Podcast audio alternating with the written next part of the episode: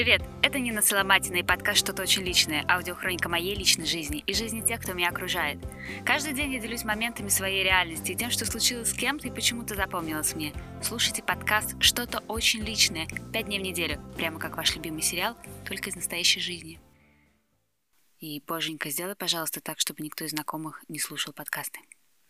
Я думала, что самое ужасное испытала, когда меня бросил Сережа, потому что тогда была супер подавлена и не знала, что делать совсем. Но сейчас я думаю, что самое ужасное это написать все еще любимому мужчине сообщение, увидеть, что он его прочитал и ничего не ответил. А батарея в телефоне 3% и негде подзарядить, и будет еще негде подзарядить долго. Короче, я написала сообщение, телефон сел, и дальше я в паранойи провела последующие просто несколько часов, предполагая все его ответы на мой невинный вопрос, пока не добралась до кафе и не попросила зарядку официантки. Дождалась кое-как, пока выключ- включится телефон, чтобы посмотреть, что он мне там написал. И он ничего не написал что, наверное, можно расценивать как «не пиши мне больше, Нина, вообще никогда, ни о чем». И я так расстроилась, вот правда, так расстроилась, и мне было так, испытала такое унижение, так горько стало, что я даже немножечко заплакала. Но потом, все, что случилось потом, это даже хуже, чем игнор бывшего парня. Короче, пришла моя подружка и, конечно же, спросила с порога, что я зареванная. Я не то чтобы хотела поныть в этот момент, тем более, что по настроению Инны я видела, что она не настроена на такие беседы. Но раз она у меня спросила, а у меня просто-напросто напряжение вылилось э, в поток слез, и я вот просто сквозь слезы начала ей рассказывать, что написала сообщение, вот он не ответил, и что какая у меня душевная боль и все такое. И на самом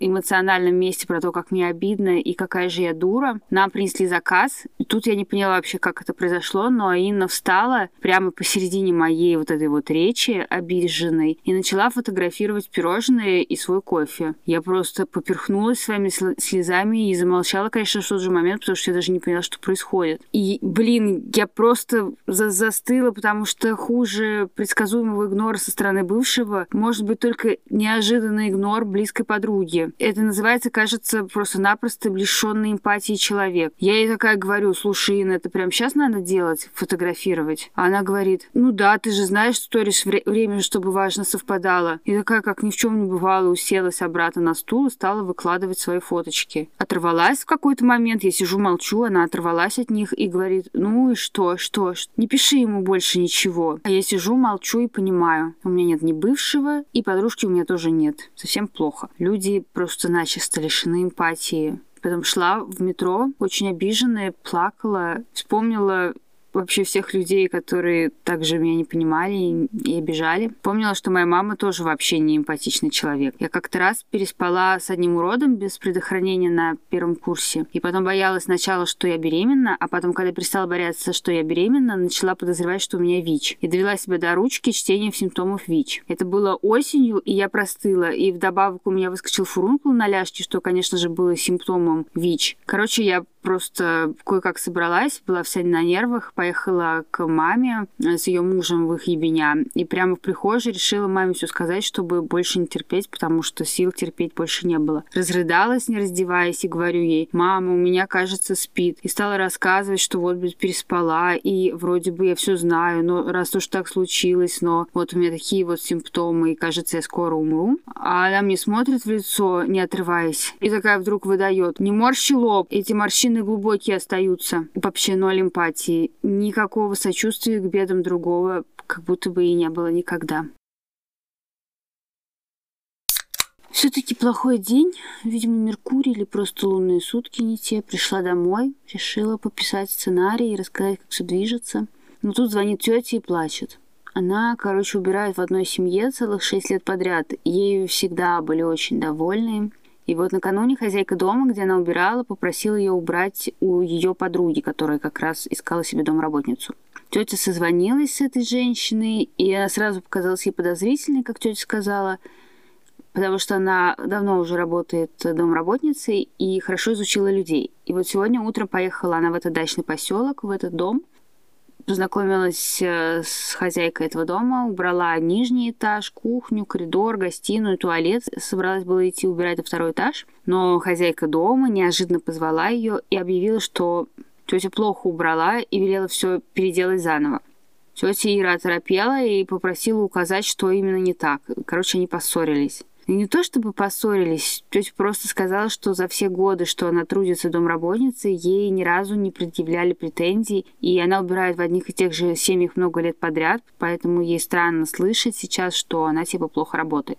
Женщина тогда вообще рассверепела и велела тете забирать свои тряпки и вещи, и выгнала ее из дома, кричала, чтобы дух ее не было, все такое. Тетя обиделась, собралась и в прихожей спросила про оплату – на что получил ответ, что никаких денег не будет, потому что теперь придется убирать, как положено, самой за тетей уже. А еще и не вся работа выполнена, потому что второй этаж не убран совсем. Тетя Ира вообще не конфликтный человек в нашей семье. Она такая добрая, тихая, корректная и улыбчивая, и никогда не сказала ни одного злого слова. И более того, она всегда делает немножечко больше, чем ее просят. Залезает на верхотуры, чтобы вымыть шкафы, оттирает пятна, которые невозможно оттереть, ходит в магазины. У нее была одна беременная женщина, и ей было очень тяжело. И тетя Ира гуляла с ее собакой после того, как убирала просто так, в помощь. Ну, как бы ей было не в моготу видеть, как нездоровая женщина на последних месяцах мучается. Еще она готовит так, что один из клиентов, одинокий парень, переформатировал ее в кулинара из домработницы. То есть как бы она к нему приходит теперь готовить, а убирает вообще другая женщина. От стресса, в общем, и неожиданности, что с ней могут так разговаривать, э, тетя Ира подумала, что, возможно, женщина права, и раз был убран не весь дом, то, может, пускай половину заплатит хотя бы. Но в ответ она получила просто совсем поток агрессии, убираясь отсюда, и нахалка, и дворничиха, и отребье, и будет мне тут всякая прислуга что-то выдвигать, и вызову полицию, скажу, что ты обворовала. Ну, короче, тетя шла до остановки, плакала горючими слезами, так что ее даже кто-то остановил по дороге и спросили, чем можно помочь. Мы с мамой ее успокаивали как могли весь вечер, но она никак не могла поверить, что с ней так обошлись. И Теперь у нее такой вопрос, рассказывает ли о произошедшем той семье, которая изначально попросила ее убрать у этой хамки, или промолчать и ничего не говорить. И еще тетя переживает, что эта женщина наговорит про нее гадости, и она потеряет хороших работодателей, а ей это как бы не с руки, сейчас почти все, все дома засели, и клиентов не так много. Мы втроем поговорили и решили, что рассказывать как претензию не нужно, но если спросят, что произошло, описать как было – а если тоже эти люди не захотят ее видеть, например, та хамка наговорила всякой гадости, то Тира не должна переживать и должна просто наплевать, потому что нервы дороже.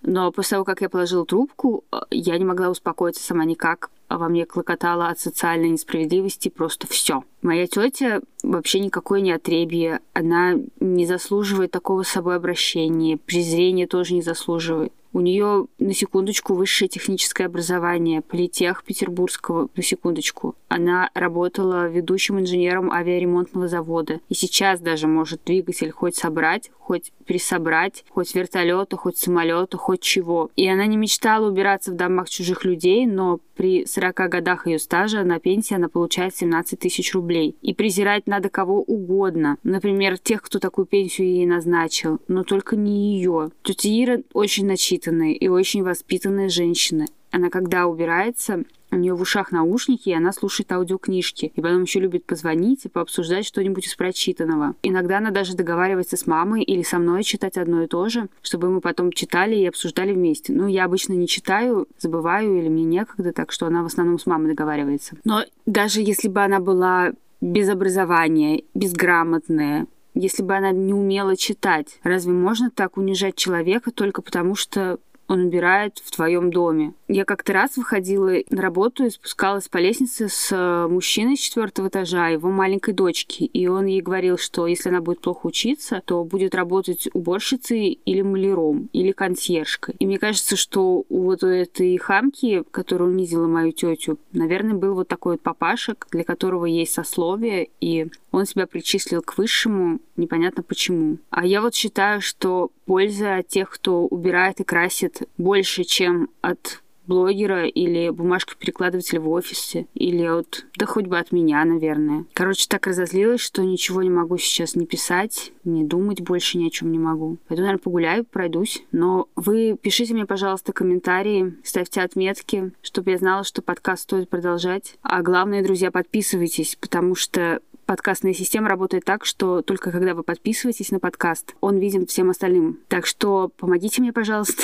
Спасибо вам большое, за если вы уже это сделали. С вами была Нина Сломатина, подкаст «Что-то очень личное». До завтра. Пока.